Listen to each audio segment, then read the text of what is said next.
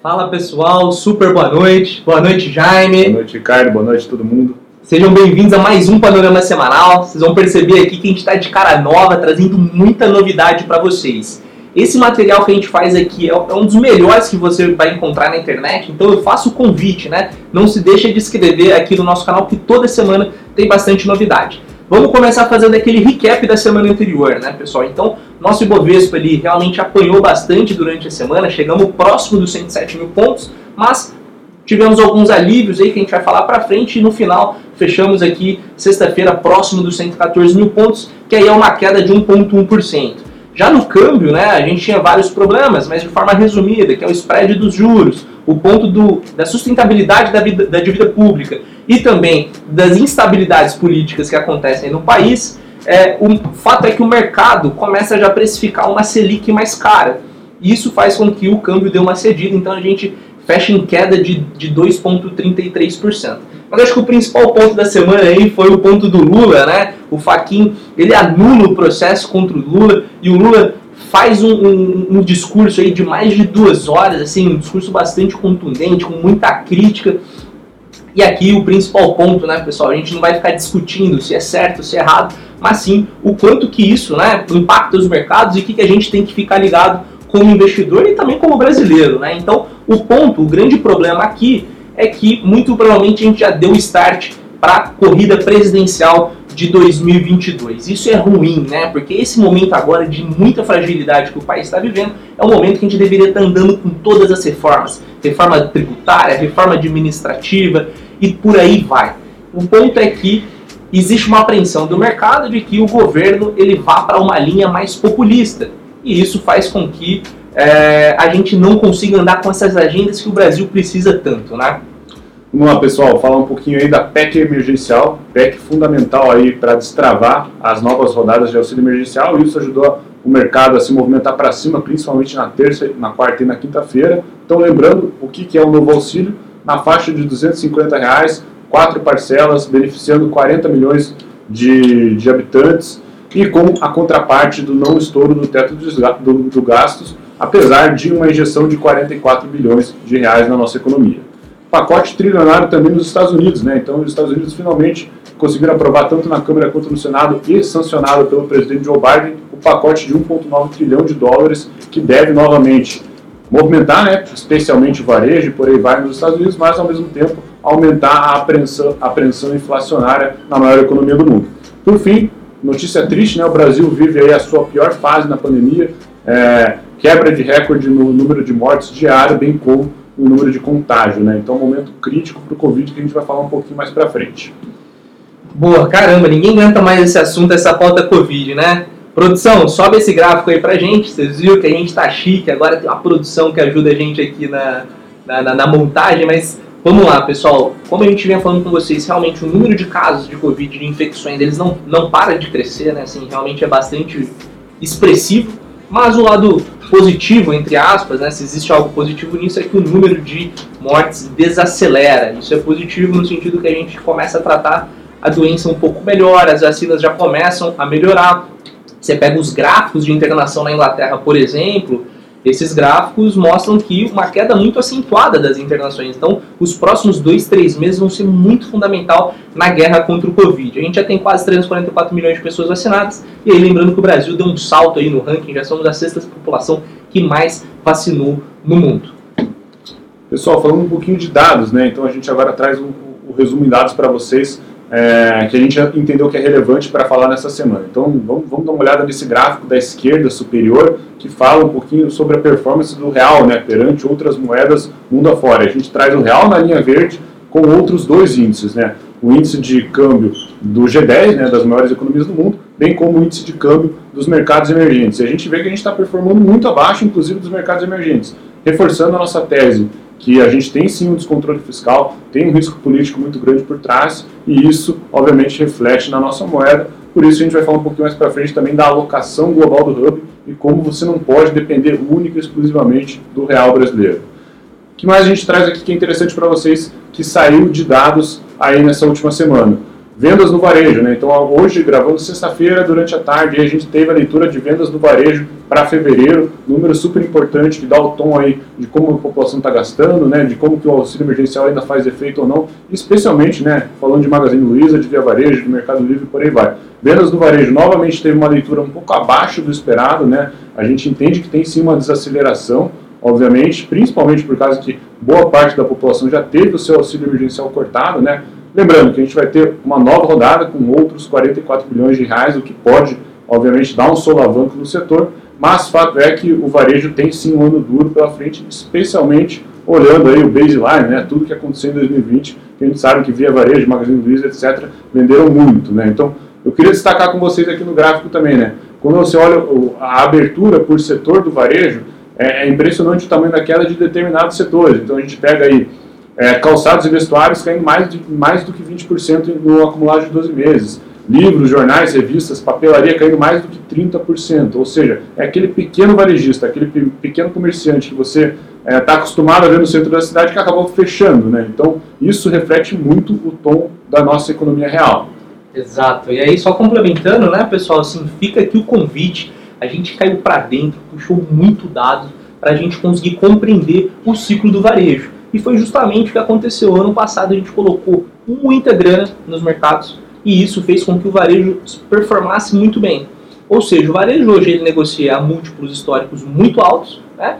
ou seja, né, se, se o investidor está pagando, o investidor está pagando esse múltiplo, ele espera que no futuro isso continue crescendo.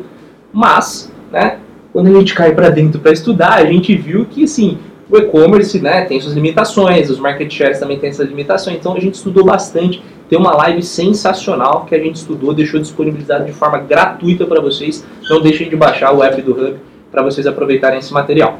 Perfeito, pessoal. Falando um pouquinho de agenda, né? O que é importante para a semana que vem? Deem uma olhada aí na agenda, a gente vai subir todo esse conteúdo para vocês. Os balanços seguem à tona, né? Então a gente tem Eletrobras, Guararapes, Notre Dame, Gafisa, Exetec, ou seja, construção civil, elétricas, saúde. A gente vai ter bastante coisa para discorrer com vocês ao longo da semana. Acho que super destaque para a Eletrobras, que tem todo o viés de privatizar ou não privatizar no longo prazo, mas ainda tem bastante valor a ser capturado mesmo no cenário atual. E Notre Dame, um dos maiores pesos do Ibovespa, que apanhou aí mais do que 15% nas últimas semanas e deve trazer bons números sim, porque o setor de saúde é um setor resiliente.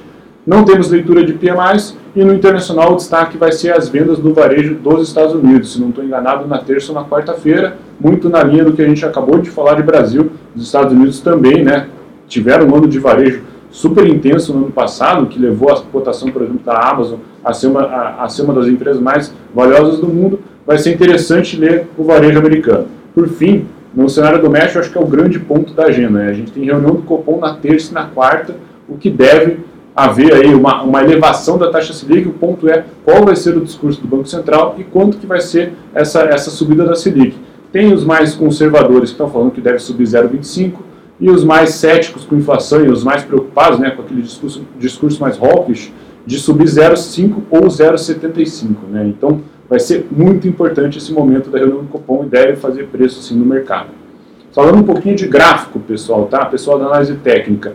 A gente vê claramente que o, o, a resistência a ser rompida agora são os 115 mil pontos, né? a gente deixa essa linha amarela traçada faz um bom tempo, né? já são quatro linhas amarelas que oscilam o Ibovespa faz mais do que oito semanas, e os 115 mil pontos é de fato a grande barreira a ser rompida. Para cima, o, cento, o próximo alvo seria os 121 mil pontos, que a gente já tem três toques, né? três semanas atrás, e também se mostrou ser uma resistência. E abaixo a gente tem aí um suporte no 111, que acabou sustentando durante a semana, bem como aqueles 107 mil pontos, que é o cenário mais crítico, que caso a gente vá visitar, seria um cenário bem ruim para todo o mercado, beleza? Temos médias de 9,21, né, as duas médias aí coloridas, apontando para nenhuma direção. Elas, elas estão flats, né, ou seja, mostrando a instabilidade né, e o cenário de congestão que está o nosso índice nas últimas semanas. Pessoal, aqui a gente muda um pouco a mecânica desse slide, Vou mostrar para vocês alguns números e depois conectar com a estratégia do Hub. Né? Então, o que a gente está entendendo desse atual momento do mercado? A gente fala que o mercado, obviamente, ele segue ganancioso, né, porque a gente tem uma, um descolamento claro de fundamentos da economia real versus mercado acionário, mas obviamente já esteve muito pior, né? Quando o Ibovespa, obviamente, batendo em 125 mil pontos, o S&P também renovando máximo atrás de máximo, deu uma acalmada, mas é um mercado ainda que descola sim da economia real. O VIX, que é o índice de volatilidade do mercado norte-americano, também um pouco mais estável, na casa dos 22, com uma leitura neutra. E por fim, outro indicador que a gente acha interessante suportar a nossa tese é a diferença dos rendimentos de ações com os títulos de renda fixa. E a gente vê que essa diferença reduziu, né? O que é, obviamente, saudável para o mercado porque o descolamento dela estava muito grande. O que, que isso quer dizer? Os títulos de renda fixa do, do, do Tesouro Norte-Americano, que a gente fala todo dia com vocês, eles subiram um pouco e as ações deram uma desvalorizada, trazendo aí um pouco mais de, de, de estabilidade e menos ganância ou descolamento do mercado acionário. Por fim, Brasil, o último gráficozinho, né? O lance do Lula que o Ricardo comentou. Não é certo ou errado, a gente não entra nesse mérito da discussão, mas fato é que agora as manchetes já estão bem claras que a gente começa uma corrida presidenciável antecipadamente. Né? E isso é ruim porque as pautas de Brasília, né, o pessoal passa a trabalhar de uma forma diferente e não focando no que de fato resolve a vida do brasileiro. E a gente traz números pra, os números para vocês de quem seriam os candidatos que a princípio estariam à frente da corrida. Boa, pessoal, vamos conectar com a estratégia do clube aqui. Então, o primeiro recado que a gente queria dar para vocês é o seguinte, né? Não precisa né, fazer loucuras nos mercados, não precisa ficar 100% exposto ao mercado de ação.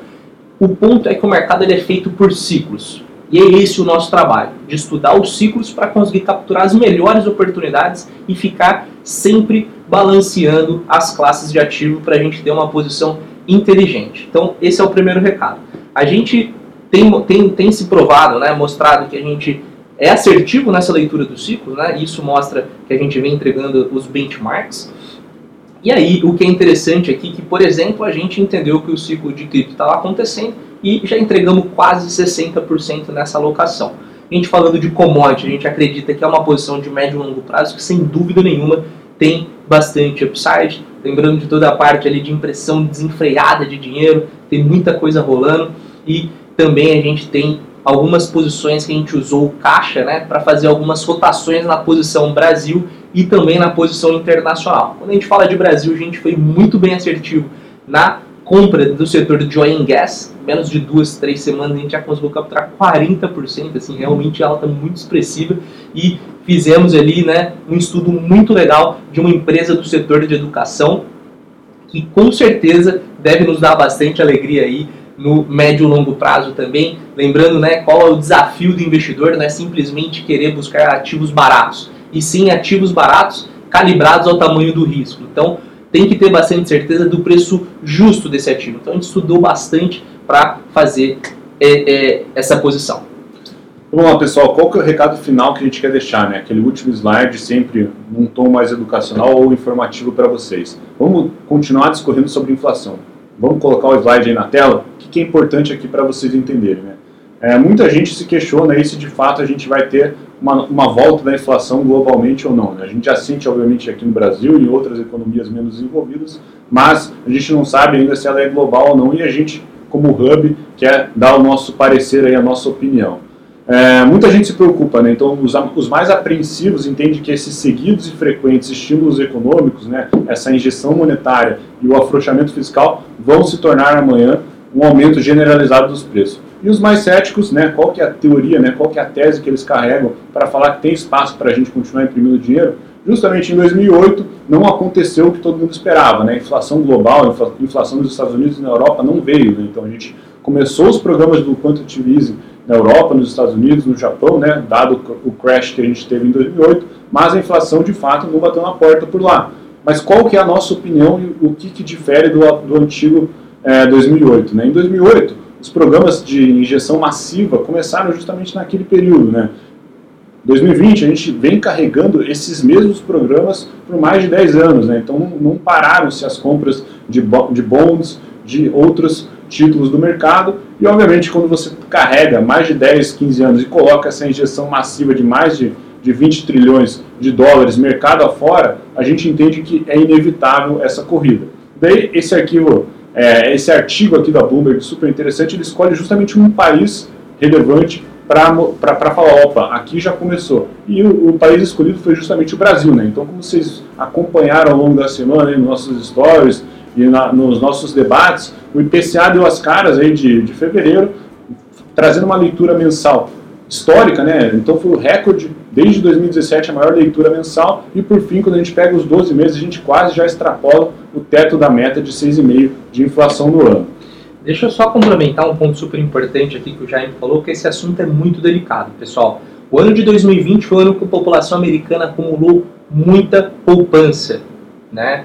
E foram 600 dólares por semana no momento mais crítico da pandemia e a gente está turbinando, né, no, meio que quase no médio para o fim da pandemia, agora com mil dólares. Se, se, o americano tiver desempregado, ele ainda consegue pedir o insurance e tem mais 300 dólares. A gente está falando de 1.300 dólares por semana em cima de uma poupança que já era recorde, ou seja, né, a gente acredita aqui que muito provavelmente isso deva aparecer em algum momento. E a gente já começa a sentir isso nos bons. Então soltamos um estudo super legal para a turma do Hub Pro e é um ponto para a gente ficar conectado, porque o ponto dos bonds, né, isso leva dinheiro para os Estados Unidos, isso tira o apetite a risco, isso mexe no câmbio, então é um ponto super delicado e a gente gosta de reforçar muito isso com vocês.